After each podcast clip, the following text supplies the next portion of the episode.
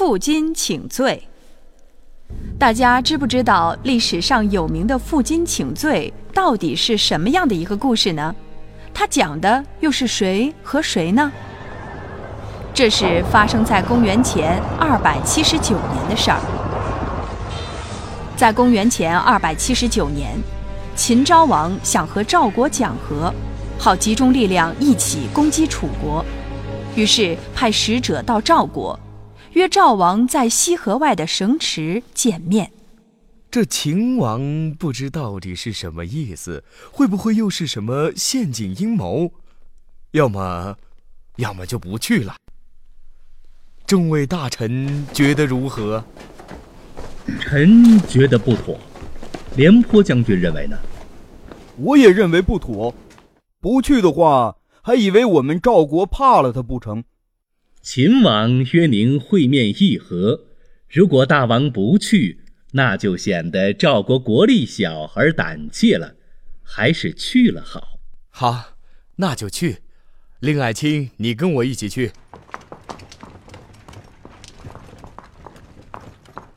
大王，廉颇就送大王到这里了。嗯，廉将军，请讲。臣有一事要说。大王这次去燕池，路上来回的路程加上会见的时间，臣估计前后不会超过三十天。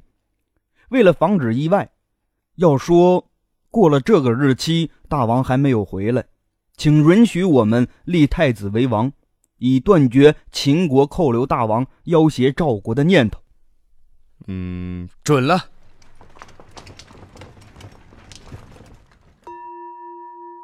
哈哈哈哈哈！赵王，请入席。哈哈，秦王，请。赵王，我听说赵王喜欢弹瑟，我这里有瑟，不如就请赵王弹一支曲子助助兴吧。原来秦王让赵王弹瑟，是想在历史的史册上把赵王的地位贬低。他让史官在史册上写上了他命令赵王弹瑟。秦王赵王在渑池宴会上，秦王命赵王弹瑟，好个秦王！蔺相如拜见秦王。秦王，我们大王听说秦王擅长击否，我这里有个否，今日这么高兴，可否请秦王敲敲否，让大家高兴高兴？大胆！孤不击否。秦王知道蔺相如想仿照他的方法来扳回赵王的地位，立即就拒绝了。蔺相如拿着否，又向他走了几步。大王过谦了，大王请。现在我离大王只有五步的距离，如果大王不答应，我就算拼着一死，也要溅大王一身血。你，好个蔺相如！你想对大王做什么？退后！这是你可以说话的吗？好，我敲。哈哈哈！有幸听到大王击否，蔺相如深感荣幸。赵国御史何在？臣在。记载在今日今时。赵王和秦王在渑池宴会，赵王命令秦王敲否助兴。蔺相如用同样的方法维护了国家的尊严。这时候，秦国的两位官员不高兴了：“这个蔺相如，竟然敢这么嚣张！”赵王，我们秦王马上就要寿辰了。请赵王献出十五座城池，为秦王祝寿。哈哈哈！我们赵王也快要寿辰了，请秦王拿秦国的国都咸阳来为赵王祝福。不知道赵王愿不愿意在秦国做客呢？哈哈哈哈哈！我们大王当然愿意以客人的身份进入赵国，但是。我国的廉颇将军还带领着许多的将士在边境等待着大王早日回国，可能就要辜负秦王的美意了。秦王最终不敢扣留赵王，还是表面很有礼貌的送走了赵王。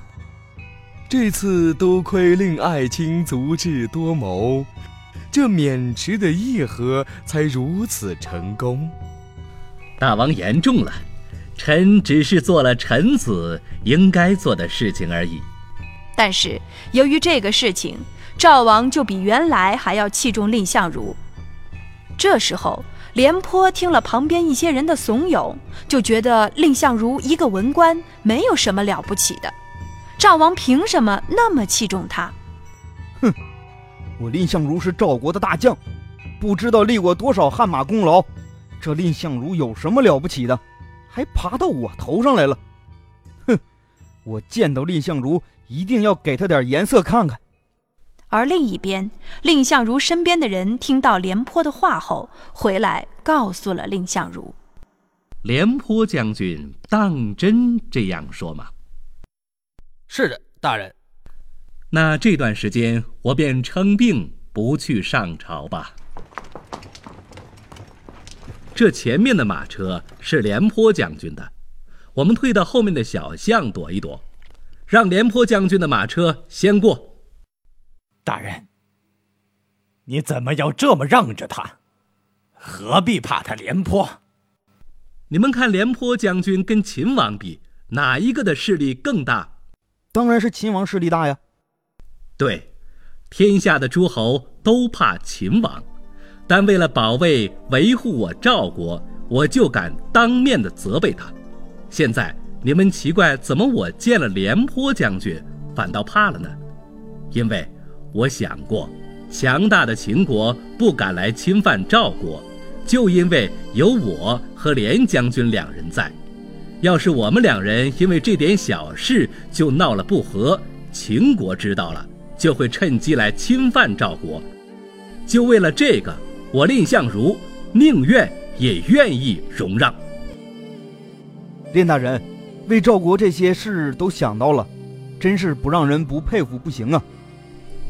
蔺相如的一番话被人传到了廉颇那里，廉颇一听，心里十分愧疚，于是他绑上了自己，背上了荆条，来到了蔺相如住的地方。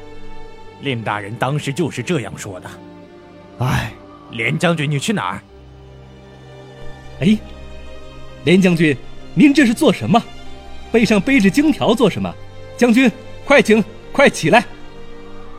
蔺大人，我是粗鲁人，见识少，气量窄，哪知道你竟然这么容让我，我实在是没脸见您。如今廉颇带上了金条，请你责打我吧。廉将军言重了，咱们两个人都是赵国的大臣，将军能体谅我，我已经万分感激了，怎么还来给我赔礼呢？您快起来。蔺大人，你，廉将军，今后我们一起更加努力，为赵国和赵国子民。从这以后，蔺相如和廉颇就成了知心朋友，一起守卫赵国。廉颇和蔺相如的全身心报效祖国的故事，也传承了下来。